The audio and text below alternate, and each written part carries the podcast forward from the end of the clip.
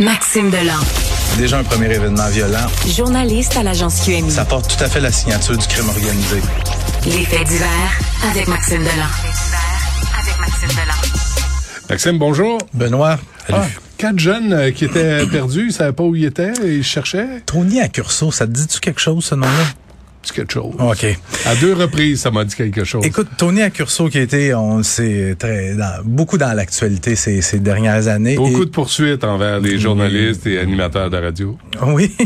Puis euh, Tony Accurso et les membres de sa famille qui, qui ont défrayé beaucoup l'actualité ces derniers, ces derniers mois, euh, notamment depuis le mois de juillet. Quatre membres de sa famille qui ont été victimes d'attaques de toutes sortes, notamment son fils, Giovanni, qui a vu son Range Rover blanc incendié dans le cours de sa résidence de Deux-Montagnes au mois de juillet. Quelques jours plus tard, c'est sa résidence à Giovanni à Curso qui a été visée par des coups de feu. Et le mois dernier, je te rappelle, la fille de Tony Accurso, Lisa, que sa résidence a été incendiée par une main criminelle. Perte totale. Et dans la nuit d'hier, ben à la suite de ces... Pas en faisant des patates frites, là. Non, euh, la résidence était inoccupée. Euh, et à la suite de ces événements-là, il y avait une présence policière accrue dans le mhm. secteur à la demande peut-être des accursos et peut-être des voisins aussi. Peut-être. Hein? Euh, et dans la nuit d'hier, il y a des policiers qui patrouillaient ce secteur-là. Et là, ils remarquent quatre jeunes dans une voiture, comportement louche un peu. On va les voir, on dit, hey, euh, les papiers, on voudrait voir vous êtes, vous êtes qui? Et là, ils voient dans la voiture tout le matériel nécessaire pour euh, concocter des cocktails Molotov. Et selon la police, les jeunes, la police est persuadée que les jeunes s'apprêtaient à passer à l'acte, à incendier la maison de Tony Accurso. Donc, on a procédé à leur arrestation. Euh, ils ont été rencontrés par les enquêteurs et tout ça, libérés sous promesse de comparaître, avec des conditions euh, à respecter également. On parle de deux jeunes de 17 ans et deux jeunes de 18 ans. J'ai l'impression que ça savent même pas c'est qui Tony euh, Non, c'est ça. Ils ont, ils ont, juste donné une adresse. là. Puis, euh, c'est ça. Je pense, je pense qu'ils ont, ils ont reçu euh, une commande d'aller... Euh, des mineurs, hein? Deux, deux mineurs, deux, deux majeurs. Ouais. harcelé par son voisin? Ouais. Euh, ça, on, on, parle souvent des gens abandonnés par le système. On en parle tous mm. les deux. Mm. Et on en a un parfait exemple dans le journal de Montréal de ce matin. On raconte l'histoire de cette femme de Mascouche qui est harcelée depuis plus de deux ans par son voisin. La femme, elle s'appelle Marie-Ève Dupéré. C'est la maman d'une petite fille autiste de 9 ans. Une petite fille très hypothéquée qui a, qui a besoin d'aide juste, mettons, pour aller à la salle de bain. Marie-Ève Dupéré vit dans un immeuble à logement à Mascouche. Elle vit au rez-de-chaussée. Ça sera important un peu plus tard dans l'histoire. Ça fait quelques années qu'elle se fait harceler par son voisin Michel. Puis qu'est-ce qu'elle a fait de mal, en, gros guillemets, Marie-Ève? Elle a salué Michel hmm. quelquefois. Elle l'a salué. Et là, Michel, lui, est convaincu qu'il est en couple avec Marie-Ève. Oui. Écoute, il est complètement obsédé par cette femme-là. Au cours des derniers mois, il a écrit une quinzaine de lettres. Il a laissé des dizaines de messages vocaux sur sa boîte vocale. Ouais.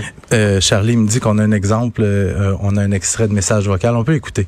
Oui, euh, salut Marie-Ève, c'est Michel.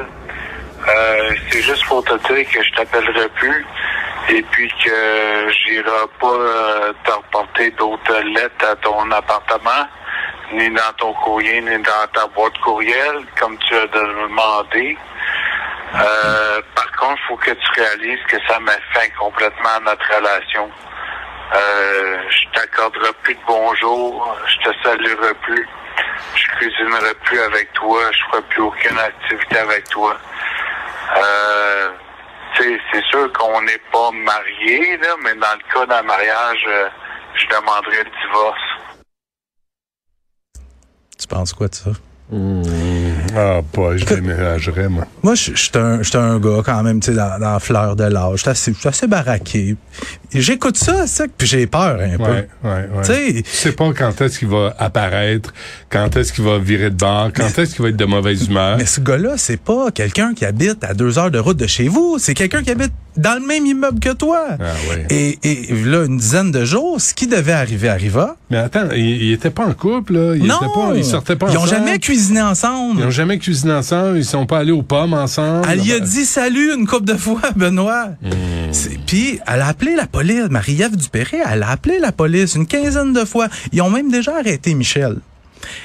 Mais le DPCP a jugé que les preuves étaient insuffisantes. Fait euh, il n'y a pas eu de tape ses doigts, rien. Fait que le manège a recommencé, puis Michel, lui, est convaincu qu'il est en couple, tu sais. Mais là, Marie-Ève Dupéry, la, la mère de famille, elle a, a dit, il avait jamais été violent jusqu'à il y a une dizaine de jours, où il y avait un vieil air, clim- air climatisé qui traînait dans la cour en arrière. Puis je t'ai dit tantôt, elle habite au rez-de-chaussée. Il a pris le vieil air climatisé, il a défoncé la porte patio de Marie-Ève avec un couteau de boucher dans les mains. Non. Puis là, il s'est mis à courir, il voulait l'attraper. Et là, la mère ramasse la petite fille, va se réfugier chez la voisine. Et euh, le suspect, lui, est monté jusque sur le toit. Puis finalement, il a essayé de se lancer en bas. Il a été sauvé par un travailleur qui a attrapé le bras. Là, présentement, Michel se trouve à l'hôpital. Il reçoit des soins psychiatriques. Mais-. Puis, quand son état va le permettre, il va être accusé d'introduction par effraction puis de harcèlement. Mais Benoît, qu'est-ce qu'on va faire après? Est-ce qu'on va le remettre en liberté? Parce qu'on on remet des gens en liberté pour des affaires bien pires que ça. Ben, je pense que oui. Mais c'est-tu normal que la victime, euh, la victime là-dedans, là, sente que sa vie est vraiment, vraiment menacée? C'est-tu normal que la petite fille autiste de cette femme-là se couche le soir en demandant à sa mère si Michel va venir la tuer? Ah oui. C'est- Ouais. Puis là, puis là, on s'attend à ce que ça soit elle qui déménage. C'est- C'était mon autre point. C'est-tu normal que Marie-Ève Dupéré, si elle veut sortir de cet, enfer-là, c'est elle qui doive déménager? On parle d'une mère monoparentale. Ouais, elle roule pas ouais. sur l'or. Elle vit Ben dans un logement à Mascouche. On a une pénurie de logements. Les, les- le, le- le prix des loyers Mais tu peux monte pas en- raisonner là, avec quelqu'un comme Non. euh, Michel, je pense. Puis elle, elle veut pas que ce gars-là aille en prison. Elle veut qu'il soit traité. Elle veut qu'il reçoive des soins. Ouais. Puis au lieu de ça, elle craint pour sa vie. Écoute, elle a donné son entrevue, elle tremblait comme une feuille, elle pleurait. Je trouve ça, ça me dépasse. Arrêtez de dire bonjour aux voisins. Ouais. On sait jamais c'est qui le voisin, de toute façon. Euh, avant qu'on se quitte, Ouais. euh, Maxime, le- un mot sur la police de Longueuil. Je fais ça rapidement. La police Ouais. de Longueuil qui recherche un suspect dans un dossier d'agression armée. Ça s'est produit dans la nuit du 15 octobre au bar Dirty Bee. Ah non, au, Tu- tu au bar? Oh, Dirty Bee. Je sais pas c'est quoi. On y va ensemble.